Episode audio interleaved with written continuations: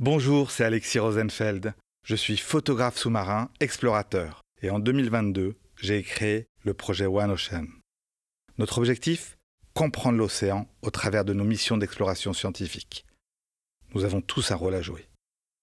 En écoutant cet épisode de plongeon et en le partageant autour de vous, vous nous aidez à sensibiliser le plus grand nombre à la richesse de l'océan. Je vous souhaite une très bonne écoute. «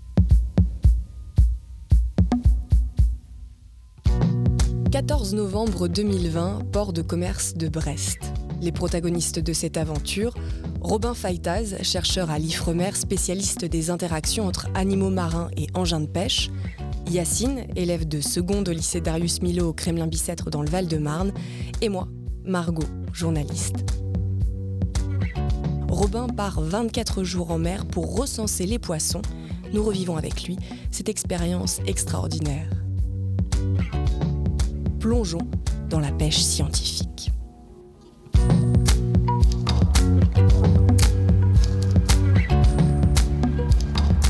Nous sommes devant un bateau bleu, jaune et blanc. Il mesure 75 mètres de long. Son nom est inscrit en lettres bleu marine à l'avant, Thalassa. Ce navire océanographique de l'Ifremer va être notre maison pendant un petit mois. À ce moment-là, Robin, vous êtes dans quel état d'esprit? Bah, moi je suis, euh, je suis très excité, ça fait, euh, j'ai déjà embarqué en mer plusieurs fois, j'ai déjà fait des campagnes, mais c'est vrai que c'est la première fois que j'embarque vraiment sur un navire d'Ifremer. Et moi c'était un petit peu mon, rêve, mon rêve d'enfant, donc c'est vrai que d'arriver de voir ce grand bateau qui nous attend à quai avec tout le matériel qu'on est en train de charger, c'est, euh, assez excitant, donc j'ai hâte de, hâte de partir. Il y a du monde autour de nous, 28 hein. marins, on est 14, enfin vous êtes 14 scientifiques on ne connaît pas tout le monde. Moi, en l'occurrence, euh, je connais une seule personne, c'est un technicien de, mon labo avec qui on est parti et que je vais découvrir en fait même un peu plus pendant cette mission. Mais euh, on dort où? Euh, On a des cabines doubles avec une couchette chacun, avec une petite salle de bain, un WC, une douche et un maître d'hôtel qui nous change des draps une fois par semaine. Oui, j'ai entendu ça, c'est fou. Donc toutes les semaines, en fait, on n'a rien à faire, il y a quelqu'un qui vient changer nos draps. C'est magique pour être tout à fait honnête, c'est mieux qu'à la maison.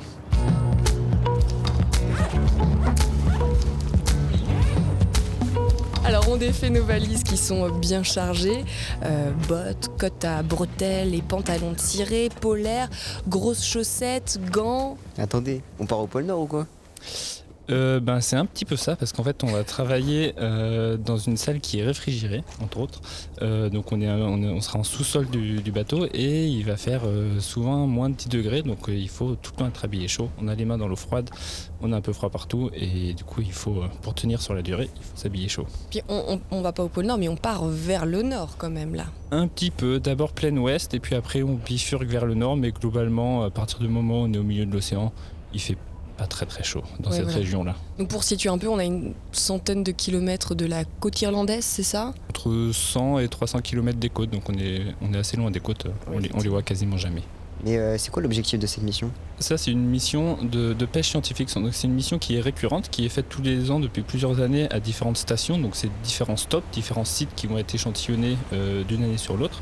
Et on va suivre exactement le même protocole. Et le but de ça, c'est d'abord d'essayer d'estimer combien il y a de poissons dans la mer pour savoir au final combien on va pouvoir en pêcher et d'estimer euh, les changements de population qu'il y a eu au cours des années. Donc en fait, on va être capable de comparer avec les années précédentes.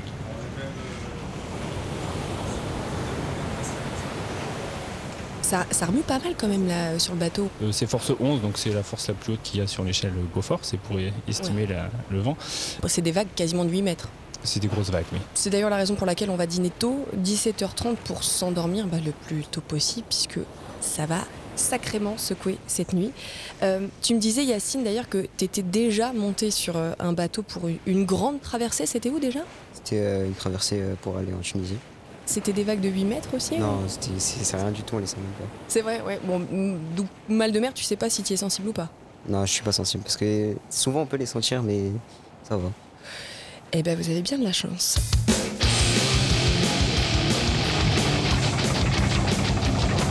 On est réveillé par pas mal de bruit. Euh, qu'est-ce qui se passe? C'est quoi ça, Robin? Eh ben, ce n'est pas que le bruit des vagues et du vent, même s'il y en a encore pas mal euh, à l'extérieur. Mais en fait, euh, on est en train de mettre le premier filet à l'eau. Donc là, le filet, c'est un, chalut à grande ouverture verticale. Donc c'est un, chalut, c'est un filet de pêche qui est tracté derrière un bateau, qui va euh, aller racler le fond et pêcher les espèces qui sont un petit peu au-dessus. Et en fait, ce chalut, pour le mettre au fond, il faut qu'il y ait des panneaux. C'est des panneaux qui servent à ouvrir, qui sont très très lourds et qui font énormément de bruit. Donc il y a des chaînes, des panneaux, donc ça tape, ça remue, il y a les treuils qui bougent. Donc là, c'est impossible de dormir. Tout part. Et ensuite, on a un petit peu de répit, le temps de prélever les espèces avant de ramener à bord. Euh, il va à quelle profondeur ce filet eh ben, ça dépend de la zone où on est. Donc, on a pas mal d'habitats en fait qui sont, qui sont différents et qu'il faut, qu'il faut étudier. Euh, ça va être d'une trentaine de mètres de profondeur au minimum à 300 voire 350 mètres de profondeur pour les, stations les plus profondes, les, endroits les plus profonds. Ouais, vous le disiez, il racle le, son, le fond. Ça, ça vous pose pas un petit problème de conscience de défigurer quand même le paysage euh, sous-marin? Oui non. Alors là, c'est toute la, difficulté de, notre métier parce que nous, on travaille, donc on est à l'Ifremer. Le but euh, n'est pas d'interdire la pêche, mais maintenant, vraiment, c'est la motivation principale de notre travail, c'est de pêcher mieux. Donc, c'est pas d'arrêter de manger du poisson, c'est de trouver des solutions pour réduire au maximum tous les impacts que la pêche va avoir sur le fond. Mais actuellement, là c'est la grosse différence entre autres entre le milieu terrestre et le milieu marin, c'est que euh, on peut pas juste euh, se mettre à la surface de l'océan, regarder et dire ah ben là il y a euh, tant de poissons, on va pouvoir en, prélever tant pour la pêche. Et du coup on est obligé de, de, faire ces prélèvements qui sont très invasifs, ça on en a conscience. Et c'est notamment pour ça qu'on cherche des méthodes alternatives pour les évaluations de stock. on a commencé à mettre en place une campagne pour l'évaluation du concombre de mer à Saint-Pierre-et-Miquelon, où on fait du prélèvement qui va être euh, que à partir d'imagerie. Donc il n'y a plus de prélèvement biologique.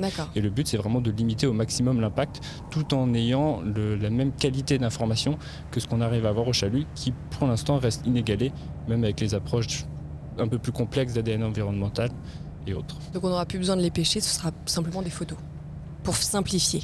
Mais pour l'instant, on n'y arrive pas encore.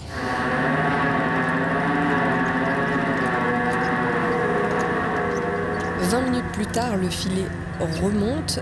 Ça ressemble à quoi euh, un gros filet comme ça? Il y a combien de poissons? On a une idée déjà?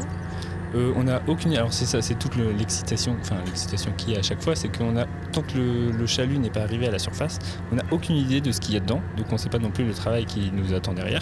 donc en fait, là, c'est clairement le moment où tout le monde sort et tout le monde regarde le moment où le chalut arrive à la surface. Quelle surprise il nous révèle Et ça peut être entre euh, une petite centaine de kilos à plusieurs tonnes, voire dizaines de tonnes. Euh, ah oui, quand même au maximum. Alors, on va peut-être faire un petit point vocabulaire quand même, histoire que l'on s'intègre un peu. Là, le filage, c'est quand on met le filet à l'eau.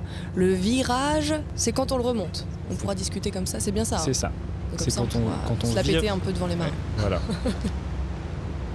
Pourquoi le bateau tango parce qu'en fait, il faut imaginer euh, que le bateau, bah, certes, il fait 75 mètres de long, mais euh, en fait, il se transforme en une petite euh, coque de noix qui va être tirée, enfin retenue par le filet à l'arrière, et du coup, qui va balancer en avant, en arrière, sur les côtés, dans tous les sens.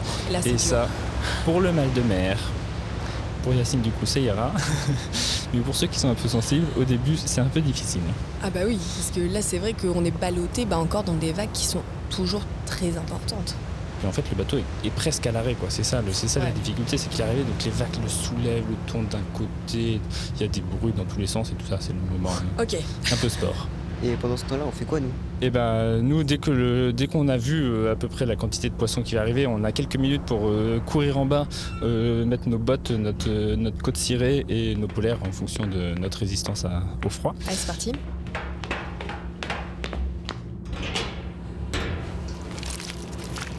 Donc là, on patauge au milieu des poissons.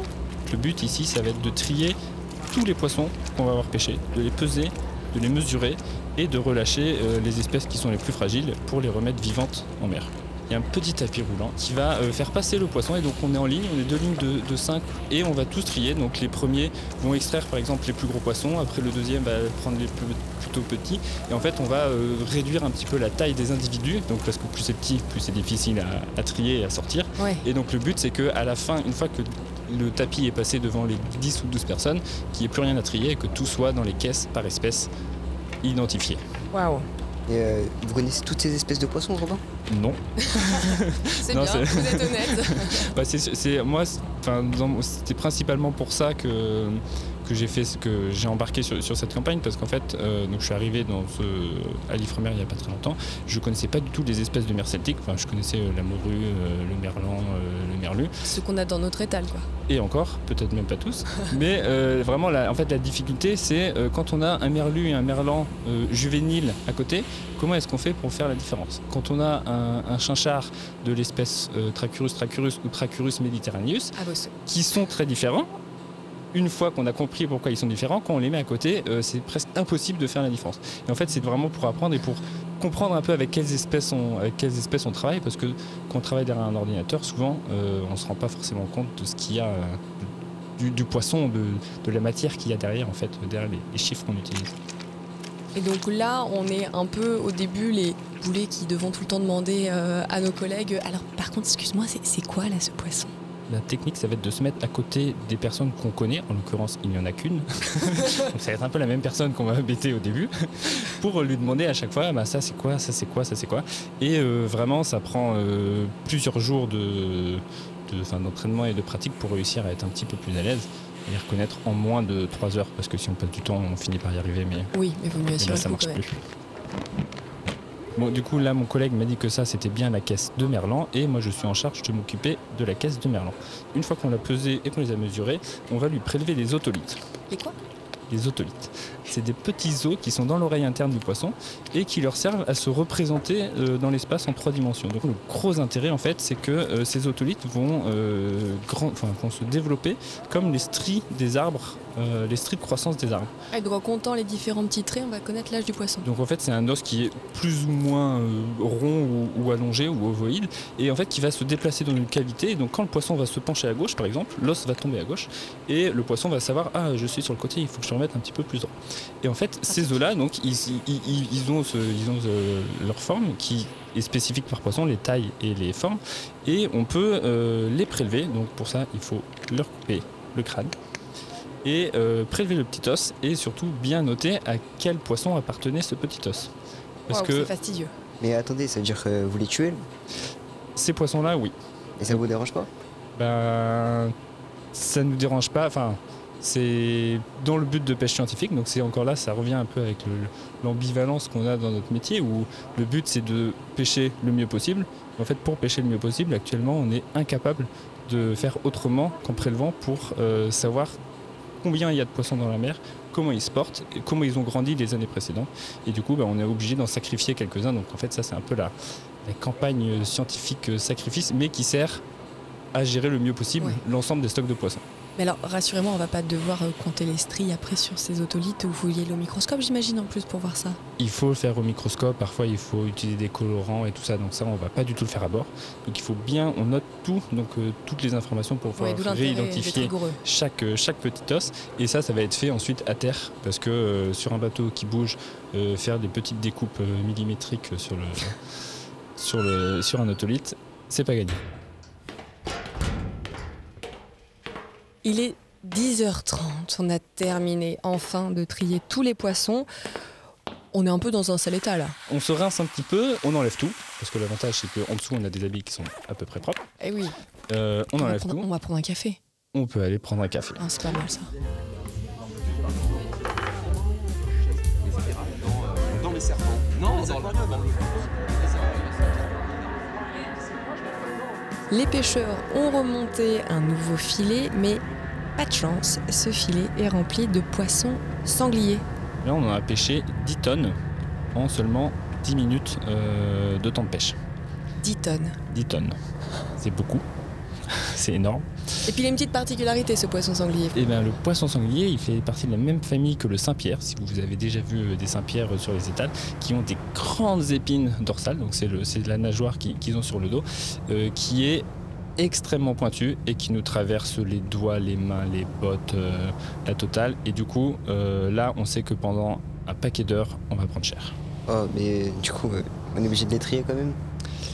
Euh, on est obligé de tout trier. Le, la difficulté, c'est qu'il faut euh, trier à la limite estimer qu'il y a 10 tonnes. Ben, on ne va pas mesurer les 10 tonnes, hein, c'est inutile, on va en mesurer un petit échantillon. Mais il faut quand même sortir toutes les autres espèces qui étaient à l'intérieur. Alors, Au les sortir, de- c'est-à-dire qu'on les libère dans l'eau ou là c'est fichu pour eux Euh, ben, ça dépend en fait. Donc, quand c'est des poissons on les, on les sort du lot et là on va faire le protocole normal, donc on va les peser, les mesurer et prélever les otolithes. Mais par contre tous les élasmobranches, donc c'est avec tout ce qui est raies, requins et les chimères, eux l'objectif c'est de les libérer le plus vite possible parce qu'en fait eux ils survivent assez bien à la pêche, donc quand on va, ils vont survivre assez longtemps quand on va les sortir du chalut, le temps qu'on trie et tout ça, qu'on les remette à l'eau, le, le taux de survie est presque de 100%. Donc eux ils ont, un, C'est trai- pas mal. eux, ils ont un traitement spécial. En fait, il y a une personne tout le temps qui est dédiée à récupérer tous les élasmobranches le plus vite possible euh, dès que le chalut arrive, sur le, arrive dans, dans la cale. Et on va les sortir et on va les mettre dans un bassin. Dans un bassin qui est oxygéné pour euh, maximiser du coup leurs chances de survie. Et ensuite, on va quand même les sortir un par un, les peser, les mesurer. Là, on leur prélève pas les otolithes, mais tant mieux parce qu'ils n'en ont pas, donc ça sera un petit peu dommage. Effectivement. Et ensuite, on les, on les libère à l'eau un, un par un pour leur donner une chance de survivre le plus possible. Bon, bah c'est parti, on, on y va. Euh, là, le, le poisson sanglier, c'est un sacré bizutage.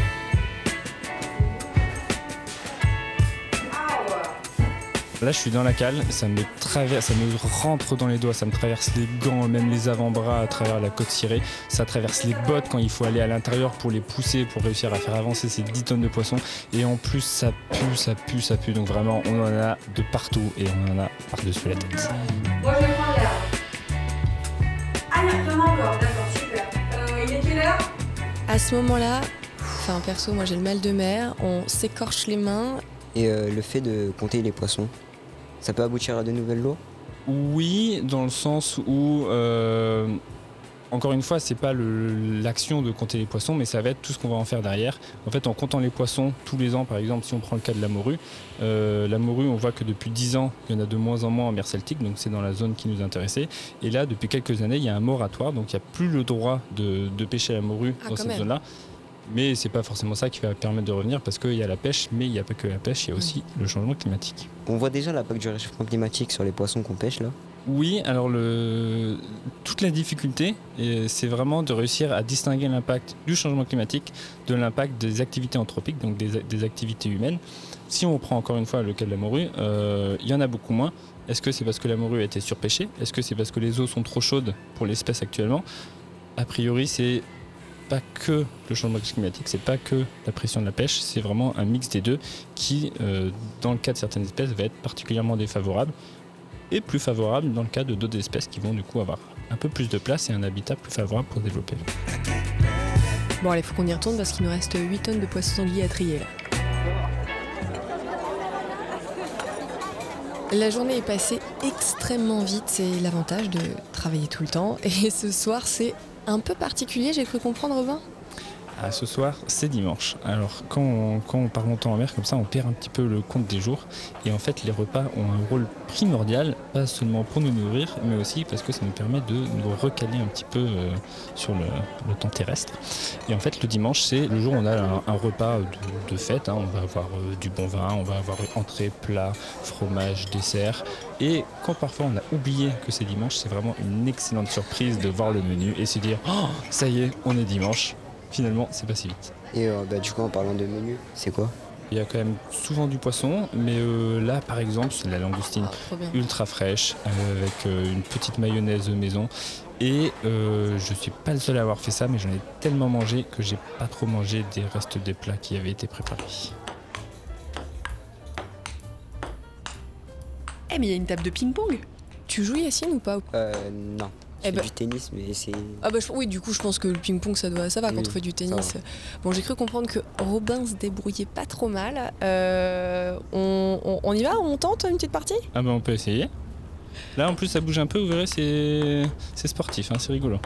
Alors c'est très bizarre parce que la balle, je la lance, mais elle va pas où je veux. Comment ça se fait? Et ben si on si je tape la balle un petit peu vers le haut et qu'à ce moment-là le bateau va monter, la balle va descendre d'un coup par exemple et s'écraser contre la table, ou si à l'inverse euh, le bateau va remonter à ce moment-là, ben, la balle va flotter en l'air pendant quelques secondes avant de s'écraser. Et donc c'est vrai que c'est complètement euh, le cerveau a un petit peu du mal à comprendre ce qui se passe au début parce que pour nous ça bouge pas, mais on voit cette balle qui a des comportements complètement euh, hallucinants. Bon, on va pas se coucher trop tard non plus parce que demain on doit se lever tôt? 6h30, nos réveils sonnent. Allez, debout, on s'est couché un peu tard et la nuit était dure, mais il faut quand même sortir parce que la science n'attend pas. Là, ce matin, avant les premiers filets, on va aller mettre le pagure à l'eau. Donc le pagure, c'est un, un traîneau vidéo euh, qu'on va, descendre sur le fond et qu'on va tracter sur le fond très très lentement pour filmer les espèces sans les prélever, qu'on va tracter pendant une demi-heure à peu près sur le fond. Donc ça, c'est une manip qu'il faut faire en dehors de la manip principale, donc en dehors du filet. Donc il faut la faire avant le matin ou après le soir. D'accord. Bah, c'est compliqué. Le réveil est un peu difficile, mais heureusement, là, ce matin, il y a un petit peu de vent et un peu de pluie, donc euh, ça va, ça va vite nous réveiller. quoi. Ah, quelle bonne nouvelle. Euh, et ça, on va devoir le faire combien de fois? Et bien tous les jours. Non, non, non, pas tous les jours. Bah, après, euh, si on est trois, on va pouvoir se relayer comme ça. ça sera chacun son tour, le, le petit réveil qui pique le matin. Et le filet qui traîne là euh, derrière, c'est pour quoi faire? Oui, on a failli l'oublier celui-là. Ça nous est arrivé parfois de, de l'oublier parce que c'est encore une manip supplémentaire qu'il faut faire en plus. Le plus difficile en fait dans les campagnes, c'est d'aller en mer. Donc quand on est en mer, on essaie d'optimiser au maximum le, le temps qu'on a. Et du coup, on va essayer de prélever aussi. Donc ça, c'est pour notre équipe euh, qui va récupérer les échantillons quand on va débarquer. Et eux, ils veulent compter combien de microplastiques à la surface de l'océan. Le filet mental, c'est un petit filet qui, va, qui fait à peu près un mètre et qui va euh, filtrer tous les microplastiques qu'il y a à la surface. Et là, du coup, on remonte le, le filet mental. Et là, je suis très content parce que je vois qu'il y a des petites larves de poisson qu'on a attrapées dans le filet. Chacun Et- son truc. Et ouais, je les, enfin, voilà, je, je les porte toujours euh, haut dans mon cœur, euh, les larves de poisson. Et donc, je suis content de, de les voir. euh, Patauger au milieu des plastiques Ouais, ouais, voilà, c'est un peu la, petite- la- la contrepartie, quoi, parce que du coup, elles flottent à la surface, proche des microplastiques, et elles se mélangent et on les trouve souvent ensemble. Euh, on compte aussi tous les déchets qu'on prélève dans le chalut, parce Il y en a beaucoup. fois- il y en a à chaque fois, Hmm. plus ou moins grande quantité, donc des fois ça va être un, un- un gros bout, des fois ça va être des, des canettes, des bouteilles, et- Au mais fond euh, l'océan, quoi, c'est ça. l'océan, mais on en trouve quand même quasiment à chaque fois. ouais. Alors que vous êtes euh, parfois. Enfin, le filet va parfois à 400 mètres de profondeur. Il y a plusieurs centaines de kilomètres de la côte. Ça fait deux semaines déjà que nous sommes en mer. Comme tous les jours, on met le filet à l'eau vers 8 heures. Mais au moment du virage, lorsque le filet remonte, avez bien suivi, hein, une grosse surprise nous attend. Il y a, le, le capitaine qui voit que le, le filet se comporte pas normalement. En fait, quand il y a, quand il y a plein de poissons euh, dans, dans le chalut, donc dans le, le cul de chalut, c'est le bout, on va le voir flotter à la surface euh, à l'arrière du bateau. Une fois, qu'on, une fois que le filet est, est proche du bateau. Et là, il flotte pas normalement. On comprend pas ce qui se passe, mais vraiment, il y a un truc, euh, il y a un truc bizarre. On se dit, est-ce, qu'il- a cassé? Est-ce qu'il y a quelque chose de bizarre? Mais il y a quand même vraiment de la traction, donc il y a, il y a Il y a du quelque poids. chose de bizarre. quoi. Et en fait, on, remonte le chalut petit à petit, il se rapproche du bord. Et en fait, on se rend compte qu'il y a quelque chose d'énorme qui est dans le chalut. Et cette chose énorme n'est pas un tas de poissons, mais un seul poisson. On a pêché un requin pèlerin d'environ 10 mètres de long.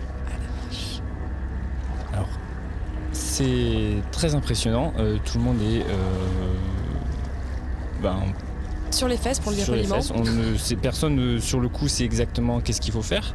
Euh, les, les marins ils nous disent est-ce que vous voulez garder euh, la pêche qu'il y a avec Euh, donc les, les poissons qui Ouais. vont avoir été pris dans le chalut. Euh, nous les scientifiques euh, on, trouve ça tellement dingue en fait qu'on dit non non il faut juste le remettre à l'eau le plus vite possible. Ah bah du coup, euh, celui-là, il descendra pas dans la cale. Même, euh, même si on avait voulu le rentrer dedans, il rentrait pas dedans.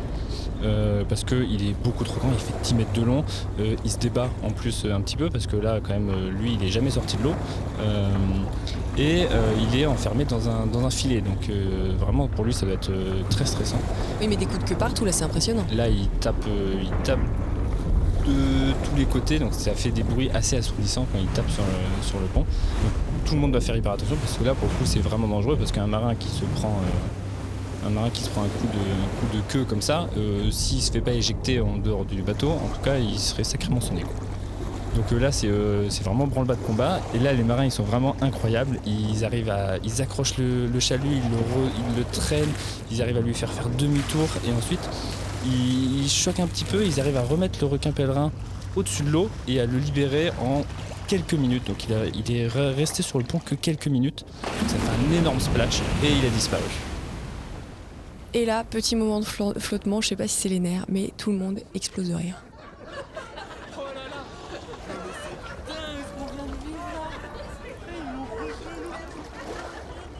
On est euphorique. Alors c'est euh, bah, juste parce qu'on a vécu quelque chose qui, euh, qui est incroyable, que je- même de tous les marins qui ont passé des, des dizaines d'années en mer, personne n'avait jamais vécu ça. De pêcher un, un- enfin, un si gros individu, euh, de réussir à C'est la fois fou. mettre à l'eau, de l'avoir vu bouger, enfin vraiment, puis on l'a vu, on l'a- très bien vu. Quoi. Donc tout le monde est bouche bée, enfin bouche bée, euphorique, euh, et tout le monde est du coup ensemble, dehors, euh, sauf ben, euh, la personne qui est en charge sur la campagne du suivi des requins. Elle l'a loupé. Elle était dans sa cabine et euh, bah, pas de chance, euh, elle a raté tout ça. Ça a été tellement vite en fait que Ouais. ceux qui n'étaient pas euh, un petit peu dehors ou qui n'ont pas vu qu'il se passait quelque chose, ils ont raté toute la scène. Et ben on est chanceux. Ouais. Et puis ce qui est bien, c'est que ça, on a, on a continué d'en parler pendant des jours et des jours après parce que même aujourd'hui, on ne s'est toujours pas complètement remis de, de Ah l'expérience que c'était d'avoir vécu ça. Quelques jours plus tard, un, un autre événement va venir perturber l'équipage. Depuis ce matin, un son résonne dans tout le bateau et impossible de trouver son origine. On, a- on cherche, hein, on cherche, on va euh, dans les cales, euh, dans le moteur, euh, à l'avant, dans les pièces qui sont euh, techniques, qui sont pas utilisées, on fait le tour. Mais où qu'on soit dans le bateau, on entend un tut, tut, tut extrêmement régulier depuis des heures, des heures et des heures et des heures. Il n'y a rien à l'horizon, on voit rien autour, il n'y a pas de... Et, euh, et, et personne sait ce que c'est, donc euh, bah là on se retrouve le midi, euh, tout le monde parle de ça, vous avez une idée de ce que c'est Euh, Non, jamais entendu ça, c'est pas le moteur, ça n'a pas l'air de venir du bateau. Euh, Bon bah ça doit venir de l'extérieur, mais on est à plusieurs centaines de kilomètres de la côte, euh, c'est quand même vraiment bizarre. Du coup, le- l'équipage décide de, mettre un zodiac à l'eau, donc on met le, bateau à l'arrêt. Et on, je dis on évidemment, hein, c'est l'équipage, hein, c'est pas nous. Euh, on, descend, on descend un Zodiac il y a deux personnes qui vont, qui vont partir avec une petite caméra au bout d'une perche pour filmer, pour faire tout le tour de la coque, pour filmer, pour voir s'il y a quelque chose qui aurait pu se fixer, s'il y a essayer de comprendre euh, l'origine de ce bip et il n'y a strictement rien. La coque est parfaite, il n'y a aucun problème, les hélices euh, fonctionnent vraiment, il y a ce bip qu'on entend qui vient de quelque part et impossible de savoir d'où- ça vient. Et on a peut-être eu la réponse le lendemain. On croise un, navire de guerre au loin, hein, mais on, repère bien que c'est un navire de guerre. Et on suspecte que les bruits qu'on entendait, c'était un signal militaire pour essayer de...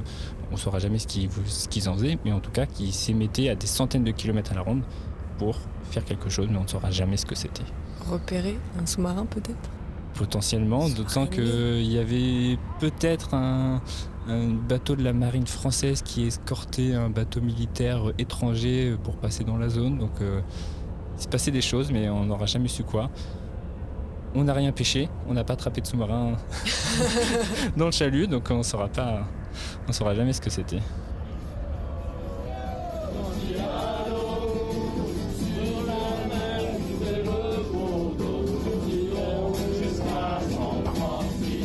La mission touche à sa fin et le chef, encore une fois, euh, nous prépare un repas de roi. C'est franchement c'est vraiment top. L'ambiance euh, est, géniale et, euh, et en plus c'est très cool. Il y a un marin qui chante super bien.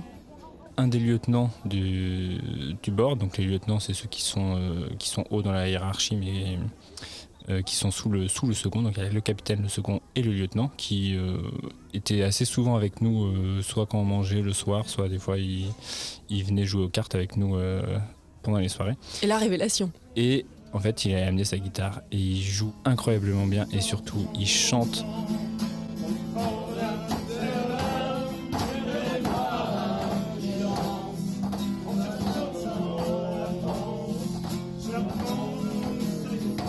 Et euh, vraiment, c'est euh, c'est fabuleux cette ambiance où on voit tout le monde qui se retrouve autour de, ces chansons comme ça, dans une ambiance euh, un, peu, un peu mythique. On a l'impression d'être à la grande pêche des, années 50 euh, et on est tous là à écouter ces, chansons qui racontent des histoires. Il y a une, fusion, il y a plus de différences scientifiques, marins et tout ça, et c'est vraiment un très très beau moment pour finir cette campagne qui était quand même particulièrement incroyable. Moi j'ai 15 ans. À mon âge, c'était quoi votre rêve? J'ai eu la chance euh, quand j'étais euh, petit de partir vivre sur un voilier pendant deux ans avec mes parents. Et en fait, pendant ces deux ans-là, on a rencontré euh, deux océanographes. J'avais 12 ans et je me suis dit, oh, je vais absolument faire ça plus tard. Et du coup, bah, j'ai jamais changé. Donc en fait, depuis assez longtemps, c'est mon rêve, c'est à peu près ça, ouais. Et aujourd'hui, c'est quoi votre rêve? Je sais pas si c'est mon rêve, mais euh, je trouve que notre société, notre monde part dans tous les extrêmes. Et en fait, je pense qu'il y a un peu un juste milieu qu'on peut avoir. On peut continuer de vivre sur notre planète en ayant une utilisation un peu plus euh, réfléchie, un peu plus euh, équilibrée de nos ressources. Et si on pouvait, si je pouvais contribuer à ma petite échelle à apporter ça pour le domaine de la pêche et espérer que ça se développe dans le reste des domaines, je pense que la planète restera habitable un petit peu plus longtemps pour, pour les générations futures.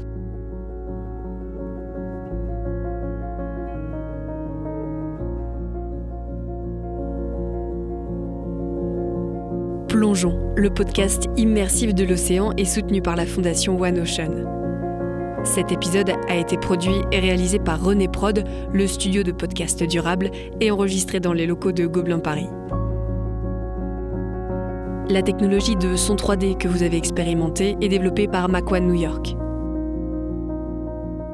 Les notes de piano que vous avez entendues dans cet épisode sont l'œuvre de Guillaume Poncelet, musicien, compositeur et soutien du podcast Plongeon.